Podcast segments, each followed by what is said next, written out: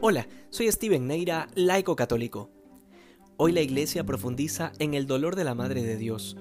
un dolor que ninguna criatura podrá entender jamás. Primero, porque es un dolor que viene de un corazón que es inmaculado, es decir, que no tiene mancha alguna de pecado, de pasiones desordenadas o de apegos mundanos, y por tanto el dolor que experimentó María al pie de la cruz y a lo largo de toda la pasión de su Hijo es un dolor que se vive desde un corazón puro que implica un dolor desligado de emociones pasajeras o de arrebatos de sentimientos descontrolados. Es un dolor silencioso, un dolor tal como lo dijo el viejo Simeón, es como una espada que va de a poco atravesando el alma. Y en segundo lugar, ninguna criatura podrá entender este dolor porque al pie de la cruz hay en María una conciencia profunda de la misión de Jesucristo. Es decir, la Virgen era muy consciente de que aquel que colgaba de la cruz ensangrentado, humillado y desnudo,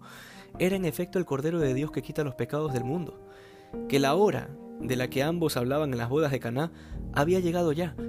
que cuando Jesús le trató bajo el título de mujer era tan solo una prefiguración de este último momento en que verdaderamente se convertiría en la nueva Eva, en la madre de todos los vivientes y que ciertamente nos parió con dolor. Todas estas realidades nos llevan a contemplar a Nuestra Señora en su advocación de la Virgen de los Dolores y nos invita a profundizar en la pasión de Jesús, porque cada vez que se contempla a la Madre, inevitablemente se nos llevará a la contemplación del Hijo.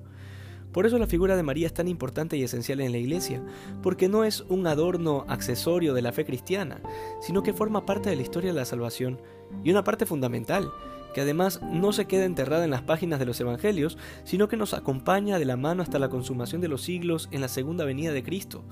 cuando se nos muestre como abogada e intercesora, como refugio de los pecadores ante el juicio final. Que hoy seamos más santos que ayer. Dios te bendiga.